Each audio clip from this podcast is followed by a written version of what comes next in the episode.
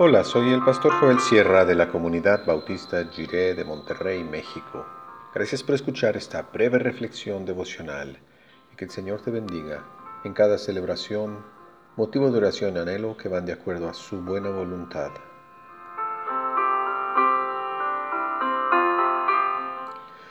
El Señor reina. Dice el Salmo 99, 4 en la versión La Palabra, Rey poderoso que amas la justicia, tú mismo estableciste la equidad, la justicia y el derecho, tú instauraste en Jacob.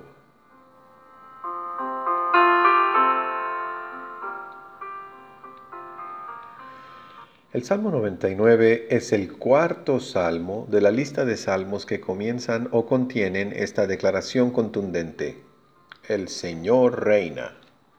Son Salmo 93, 96, 97 y 99. En un tiempo como el que vivimos, de tanta incertidumbre, de tener que posponer o cancelar eventos importantes, de no poder planificar las actividades en los próximos meses, el sentimiento de indefensión es generalizado.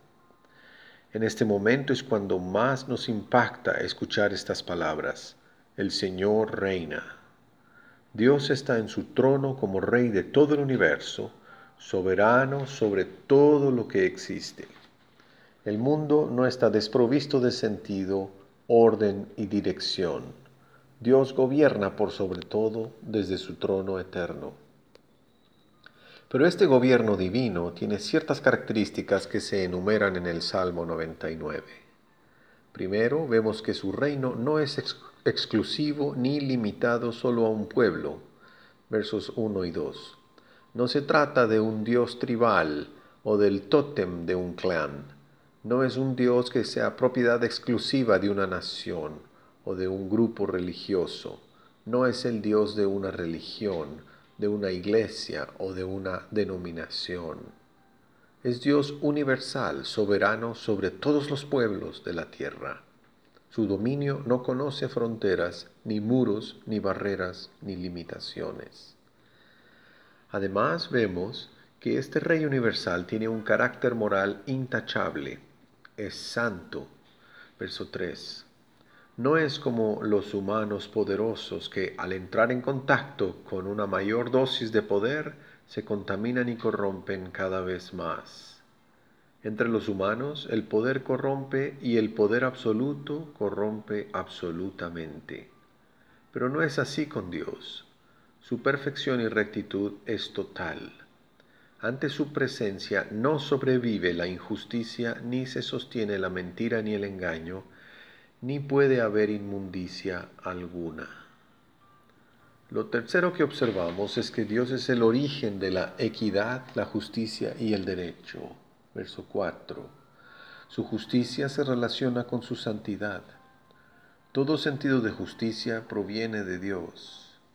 Cuando el ser humano reconoce que algo está bien o que no está bien, es porque en su corazón tiene ecos de la voz de Dios que ha sonado por toda la eternidad. Dios ha establecido la justicia. El cuarto punto del Salmo 99 es que Dios se ha comunicado con el ser humano.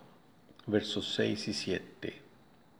Ha revelado sus caminos, su carácter, su voluntad, su manera de ser y sus intenciones de bendición ha hablado con seres humanos como Moisés, Aarón y Samuel. No ha quedado en la niebla de lo indefinido, en las tinieblas de lo desconocido o misterioso. Más bien ha salido a la luz, ha hablado y sus palabras, que son bellas palabras de vida, están registradas en la Biblia. Finalmente vemos que el Señor es perdonador. Verso 8. Qué maravilla saber que al soberano de todo el universo le agrada perdonar. Dios no menosprecia la aflicción de quien muestra verdadero arrepentimiento e invoca su nombre por la gracia de su Hijo eterno, Cristo Jesús. Les invito a orar. Gracias Dios porque tu santidad, justicia, revelación y gracia no tienen fronteras. Amén. Confiémosle todas nuestras preocupaciones, echemos toda nuestra ansiedad sobre el Señor, porque Dios se preocupa de nosotros, Dios tiene cuidado de nosotros. Suyo es el reino, el poder y la gloria, por todos los siglos. Amén.